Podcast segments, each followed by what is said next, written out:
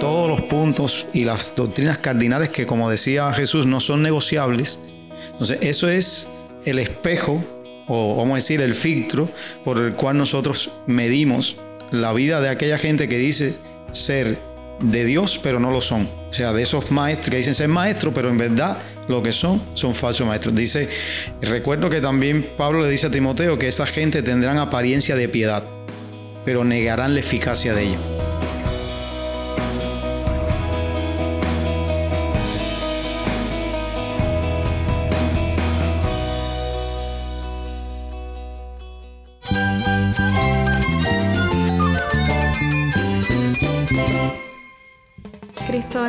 Cristo es el Rey del universo, es quien guía nuestras vidas. Él es grande y amoroso. Él es real. Solamente Jesucristo es nuestro Señor y Salvador. Es mía quien me fortalece. En Cristo Jesús hay esperanza, hay paz. Y nuestro Dios es un Dios de rescate. Estás escuchando a El Faro de Redención. Cristo desde toda la Biblia para toda Cuba y para todo el mundo.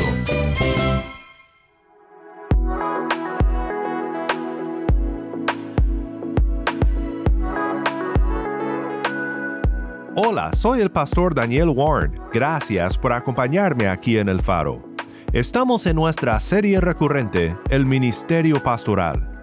Y hoy tenemos la dicha de conversar con pastores de tres diferentes iglesias en Cuba sobre el tema de los falsos maestros.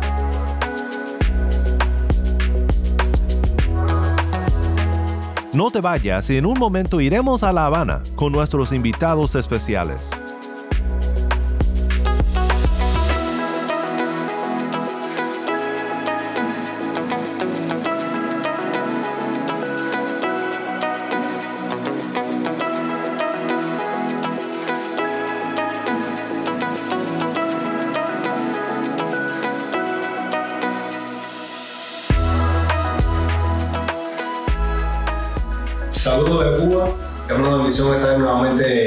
Compartiendo acá con el Faro de Redención eh, sobre el Ministerio Pastoral, la serie que hemos estado compartiendo con ustedes.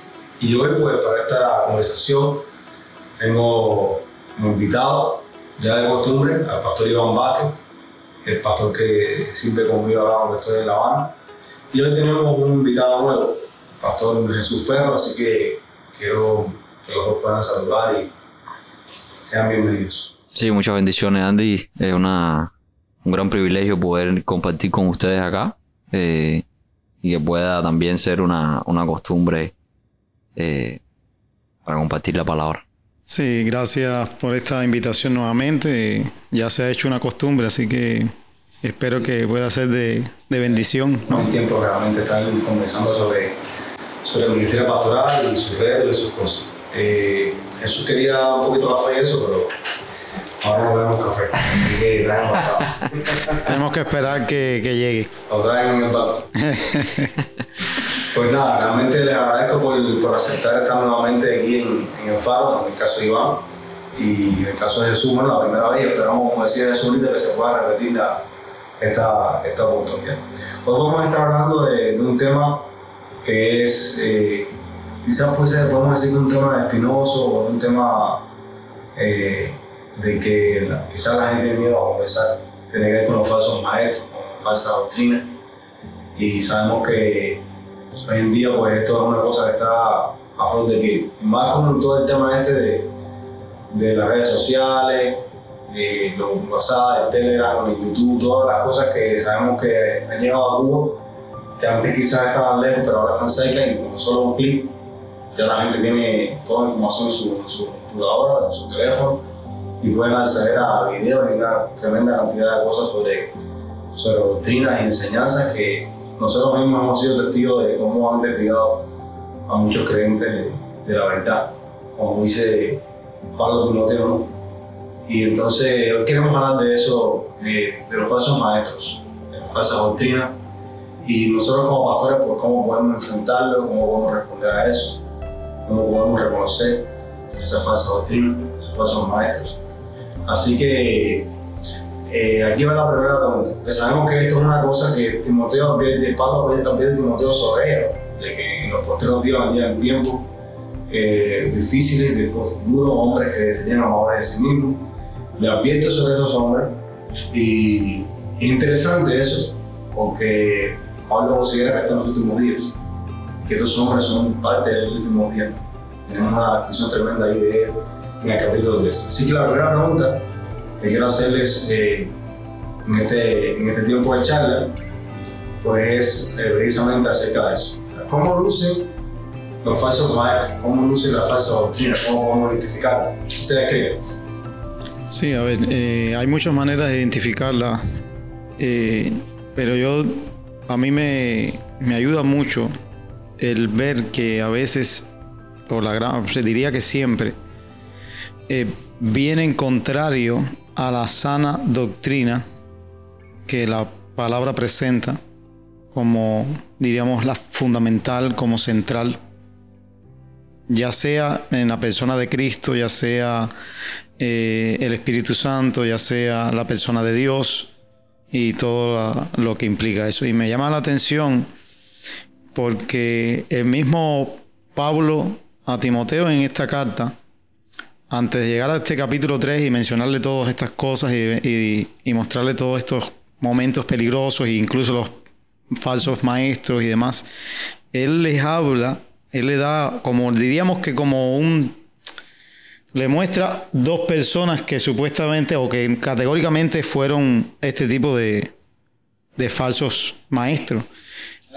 Ejemplo. Y le dice, retén la forma de las sanas palabras que de mí oíste antes de mencionarle a esas personas. Y después saben que me abandonaron mucho y menciona a las personas que le abandonaron. Y me llama la atención porque retén la, la forma de las sanas palabras. Yo creo que los falsos maestros tienen algo característico, que no retienen la forma de las sanas palabras. O sea, no, no retienen. Cuando miras sus vidas y las enseñanzas específicamente, te das cuenta de que no están viviendo en armonía con la verdad de Dios. Y es una de las cosas que uno puede detectar en la vida de, de estas personas que se introducen dentro de, de las congregaciones. O sea, vamos a decir que la, falsa doctrina de alguna manera es un ataque directo a, a, la ortodoxia, a la sana doctrina, al evangelio. Sí. Y yo bueno que pones esos ejemplos, me recuerda también que, que, eso es una cosa que hace Pablo en la segunda carta de Timoteo todo el tiempo. O sea, le pone ejemplos tanto positivos de gente que, que le siguieron a él, siguieron el evangelio, pero no saben, de él, en el caso de Onesíforo, uh -huh. pero también le pone ejemplos negativos de gente que sí lo abandonaron, de gente que se desviaron de la verdad, de gente que confunde a los creyentes. Estoy pensando, por ejemplo, en el capítulo 2, cuando él le dice, eh, Margarita profanas palabras y buenas palabrerías porque consideran más y más entidad y su palabra comerá como gangreno, de los cuales son Himeneo y Filete, y dice que se desviaron de la verdad, diciendo que la resurrección ya se efectuó y trastornan la fe de O sea, estamos hablando de que los falsos maestros son personas que se desvían de la verdad son personas que se desvían de las escrituras y levantan enseñanzas y levantan doctrinas que lo que hacen, como dice Pablo acá, es trastornar la fe. Ok. Una, un sobre esto. Bueno, yo creo que eh, en primer lugar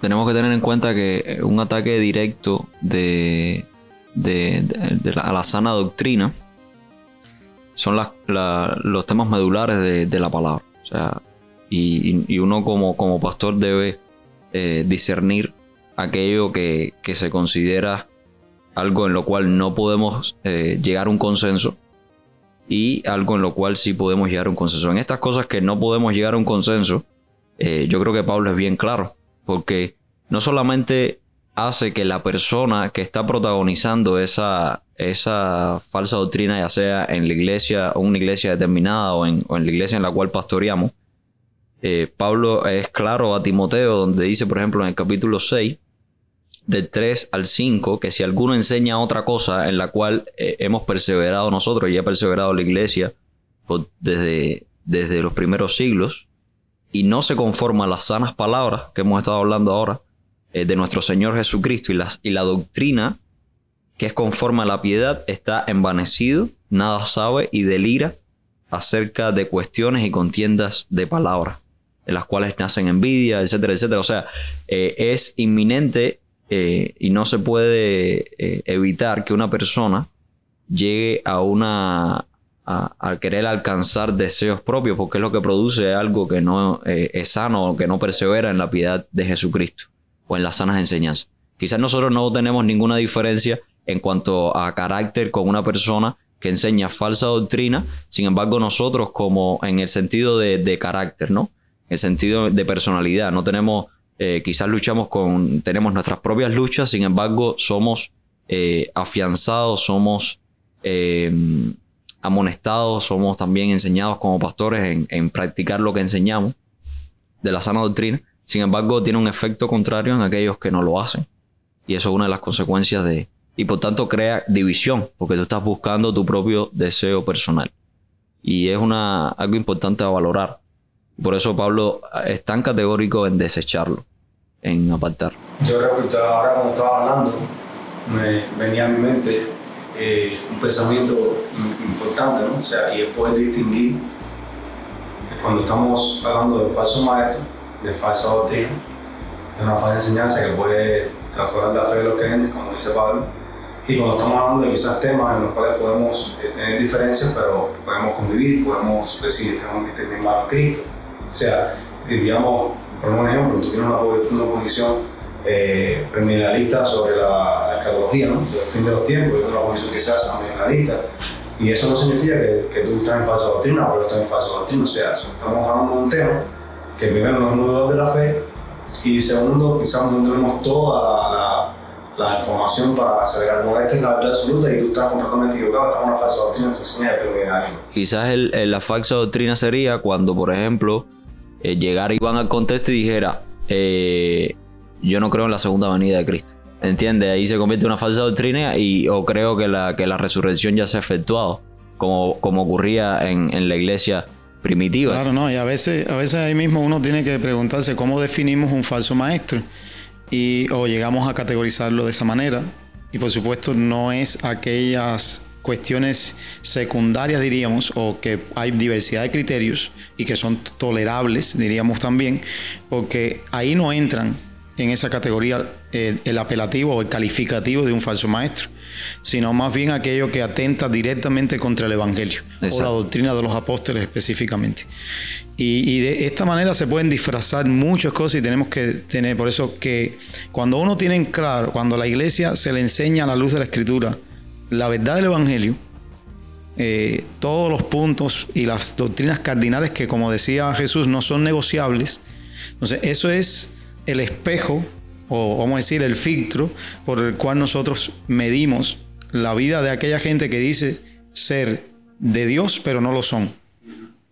O sea, de esos maestros que dicen ser maestros, pero en verdad lo que son son falsos maestros. Dice, recuerdo que también Pablo le dice a Timoteo que esa gente tendrán apariencia de piedad, pero negarán la eficacia de ella.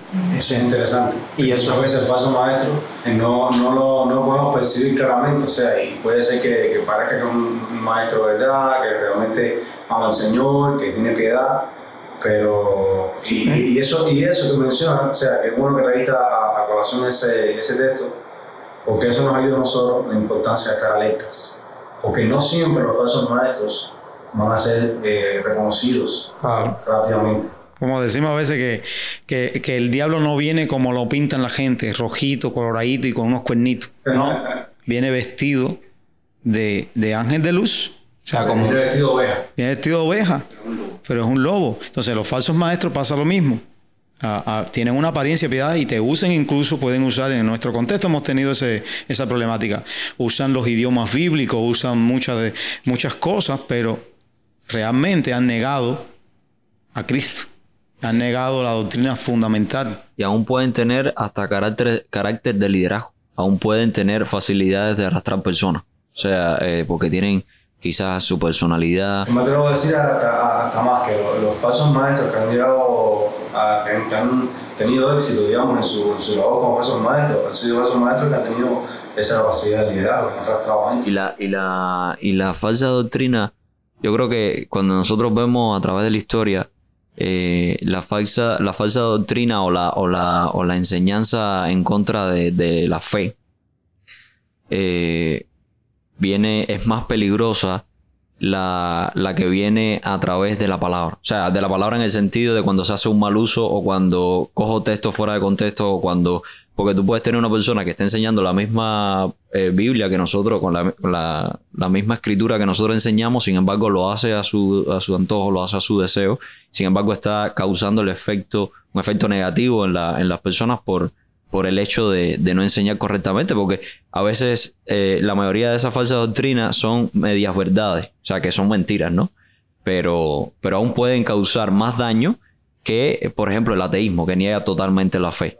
Eh, y eso eh, es peligroso. Por eso Pablo insta una, una y otra vez a Timoteo a perseverar en la palabra, a presentarse como un, como un obrero aprobado delante de Dios que use correctamente la palabra porque es lo que hacemos como pastores en, en, la Grey que estamos pastoreando o que estamos liderando, y tú estás preparando eh, a esa congregación para el día de mañana se pueda presentar un, un falso maestro.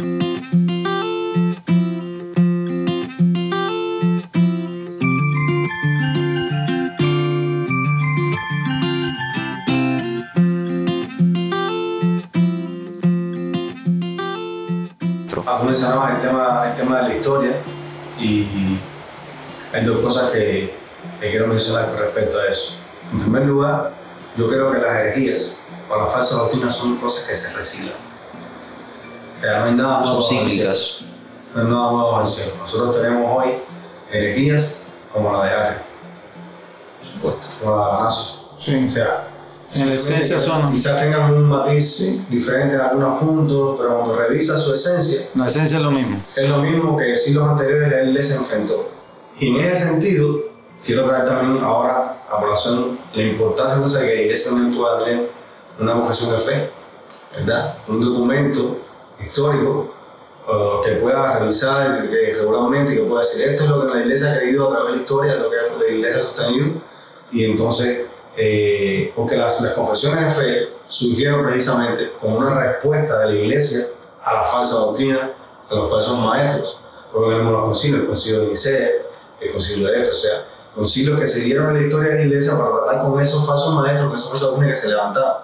Y nosotros muchas veces, como estamos hoy, eh, enfrentando una falsa doctrina, un falso maestro en nuestro, en nuestro tiempo, a veces revisamos su esencia y vamos a esos documentos históricos, vemos cómo la iglesia respondió y nos sirve ¿no? como una herramienta para decir, no, pero un momentito, o sea, ya esto iglesia lo enfrentó, iglesia lo, lo, lo, enfrentó de esta manera y vamos a las escrituras y ver cómo nuevas escrituras también de alguna manera traen luz eh, sí, a esa, en esa situación particular de, de en ese Y en ese, ese punto es importante porque aunque nuestra regla de fe, práctica y conducta sigue siendo la escritura, una confesión ayuda a agrupar aquellas cosas en cardinales de la fe que sostiene la iglesia de Cristo y que el grupo local de creyentes que se reúne entiende, afirma y está de acuerdo. De manera que todo lo que entre ajeno a eso que está ahí, o sea, uno lo puede eh, de cierta manera o muy claramente puede eh, atacarlo y puede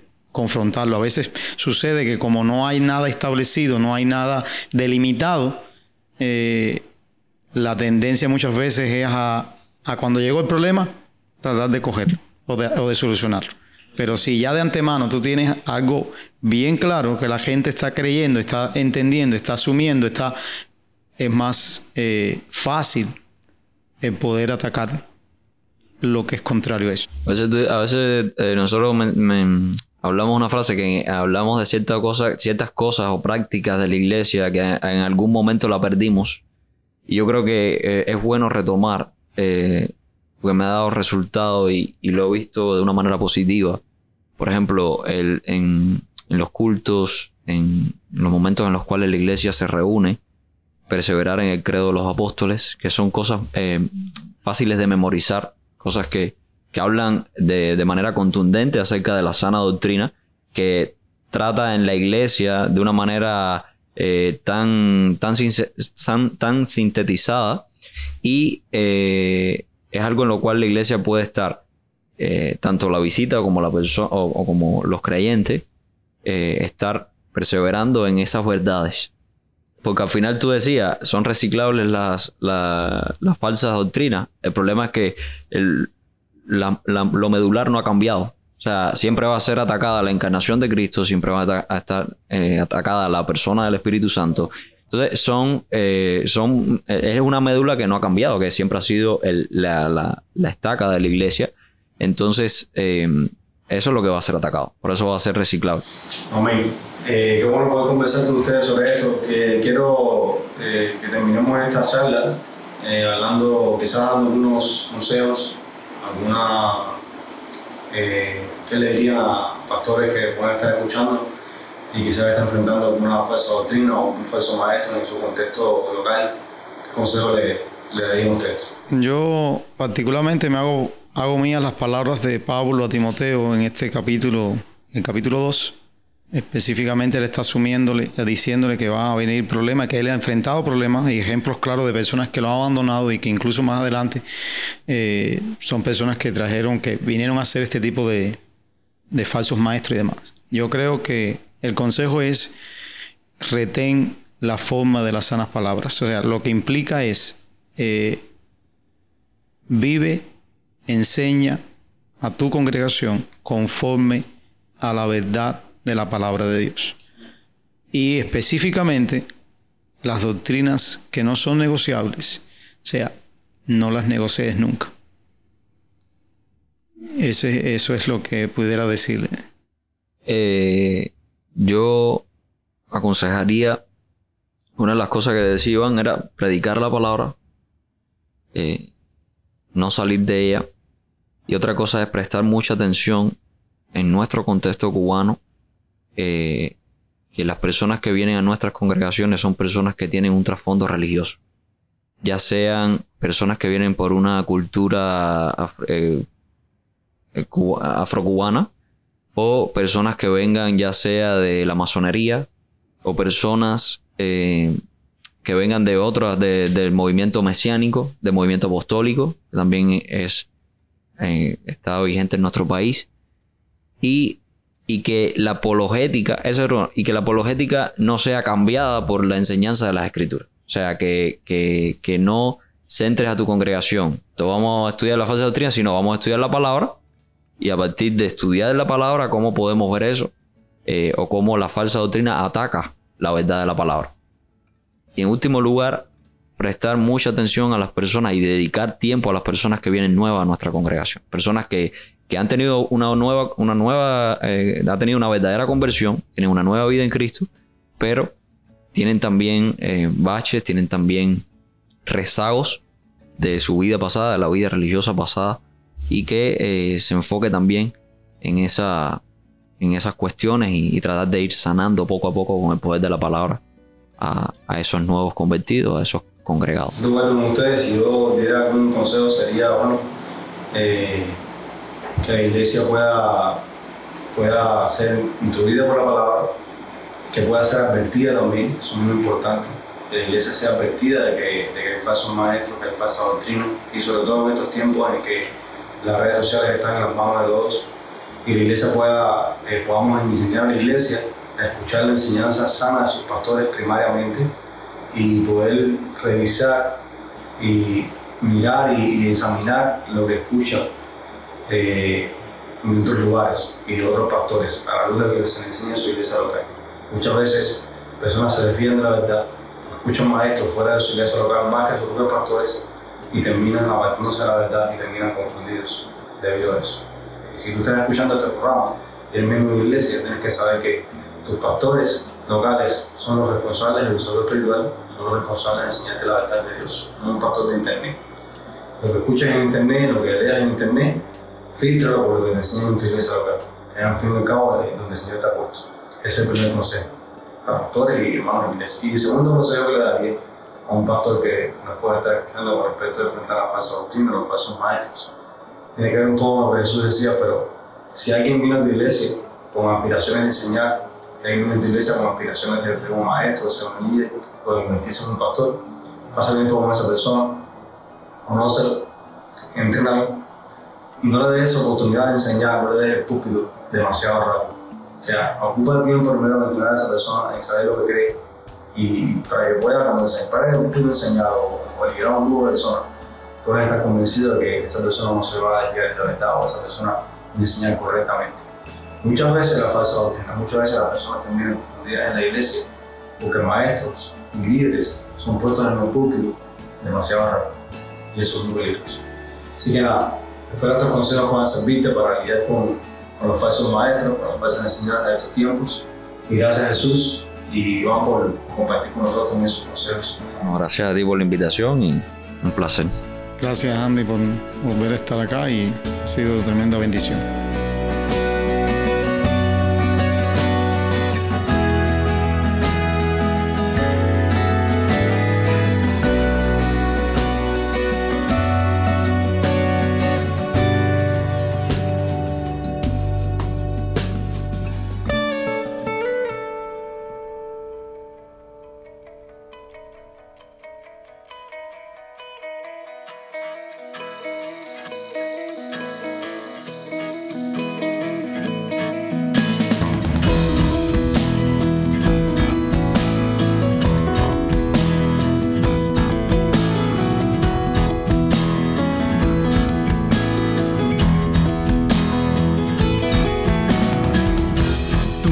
Mano, Señor, no es corta para salvar. Tu brazo fuerte permanecerá. Tu propósito escrito está. ¿Quién igualará tu dulce y eterno amor?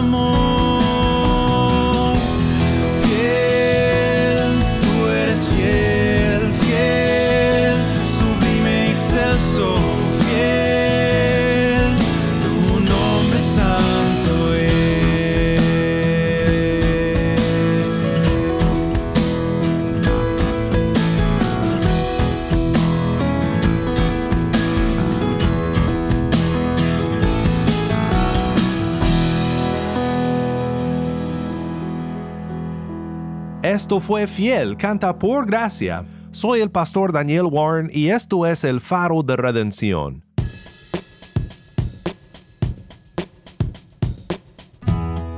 Muchas gracias Andy, Uciel, Iván y Jesús por acompañarnos. Regresaremos con ellos al final de la serie para conversar sobre otro tema que sé que será de bendición para ti.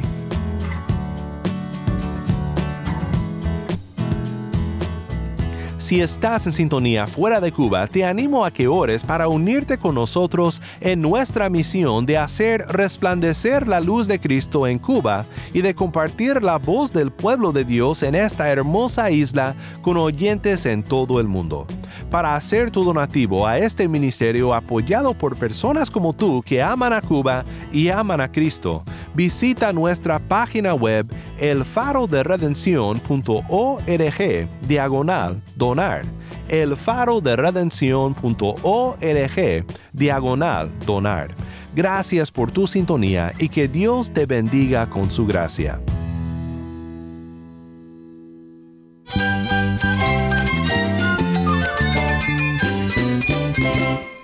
Soy el pastor Daniel Warren. Te invito a que me acompañes mañana en esta serie El Ministerio Pastoral con Andy Quesada.